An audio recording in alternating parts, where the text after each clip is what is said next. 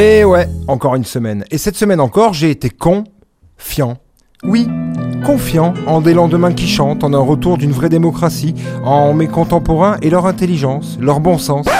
Mais non, je déconne, encore une semaine de dégringolade évidemment. Mais l'important, c'est pas la chute, c'est l'atterrissage. Cette semaine, on s'est aperçu qu'il allait falloir encore diminuer nos déplacements. Non pas en raison de la pandémie, mais bel et bien en raison du prix de l'essence. On a mal au cul, pire qu'un viol à chaque passage à la pompe avec l'explosion des cours du baril et un carburant estampillé Vuitton ou Chanel, désormais. On en a gros. Oui, on en a gros, et tandis que les supermarchés s'alignent sur la baguette bon marché de certains, proposée à 29 centimes tout en augmentant un certain prix, et ce selon la stratégie dite de l'amorçage, chère aux pêcheurs de carpe de la vallée du Rhône, et au détriment d'un de nos derniers et plus anciens liens sociaux, celui d'avec nos boulangères et boulangers, eh bien, le mépris de classe se renforce encore un peu plus. S'ils n'ont pas de pain, qu'ils mangent de la brioche.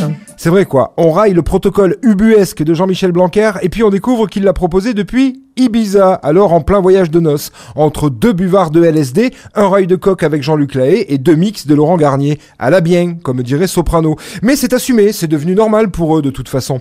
Et si d'aucuns n'y voient aucune indécence, c'est sûrement parce que nous autres, nous qui ne sommes rien, sommes facilement offusqués, finalement, pauvres gens d'en bas que nous sommes. Vous, vous- vous arrivez là Oh non, on peut boire ensemble si tu veux. Je veux te dire que je t'aime, je veux t'entendre dire que tu m'aimes et faire des bisous.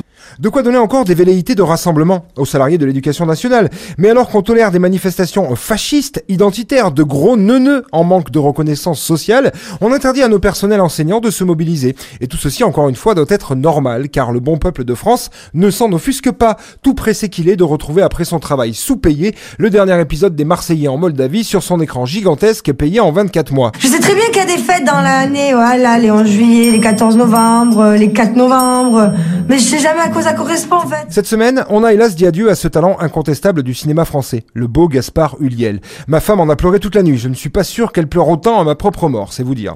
Et c'est d'autant plus tragique que son accident de ski semble être du plus inattendu, du plus fortuit, bref, un truc bête à pleurer. Et chers auditeurs, si vous ne voyez pas qui était Gaspard Huliel, il était notamment l'égérie depuis quelques années d'une célèbre marque dans le spot de laquelle il déclarait I'm not going to be the person I'm expected to be anymore.